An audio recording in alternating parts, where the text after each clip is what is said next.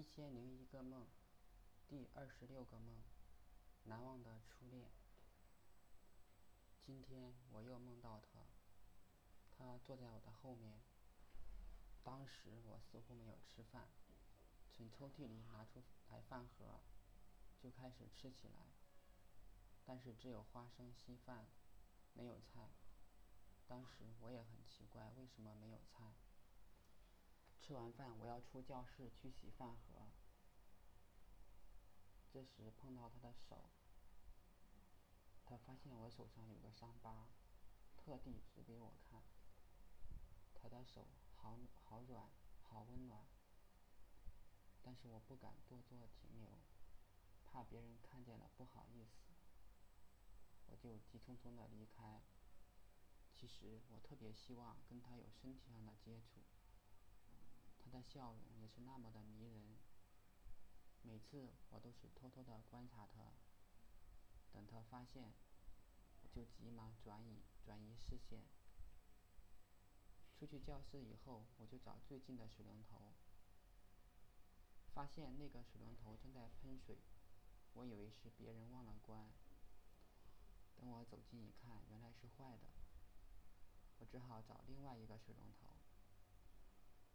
等我洗完饭盒，发现很多人聚集在校园里，似乎有人在推广什么产品。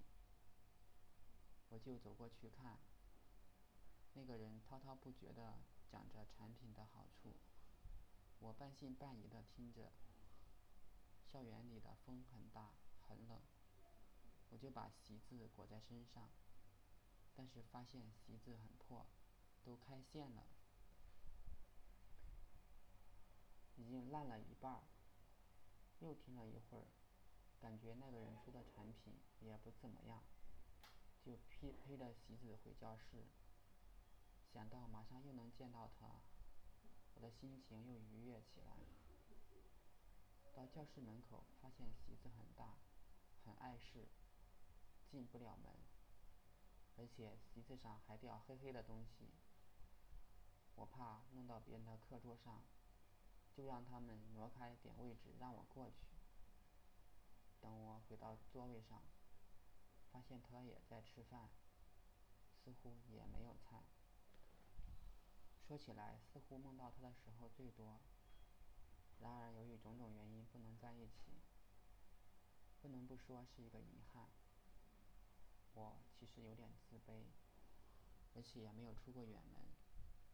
当时他在新乡上学。也只是打过电话，但是不知道说什么。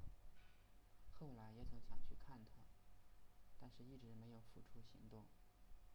后来有一年，他说回家见个面，我也不敢去见他。想起他说，等你赚十万块钱来娶我，我妈养我这么大也不容易。然而我连一万块钱也没有。感觉没脸见他。现在想想，总是自责自己太年轻，太幼稚，没有主动一点。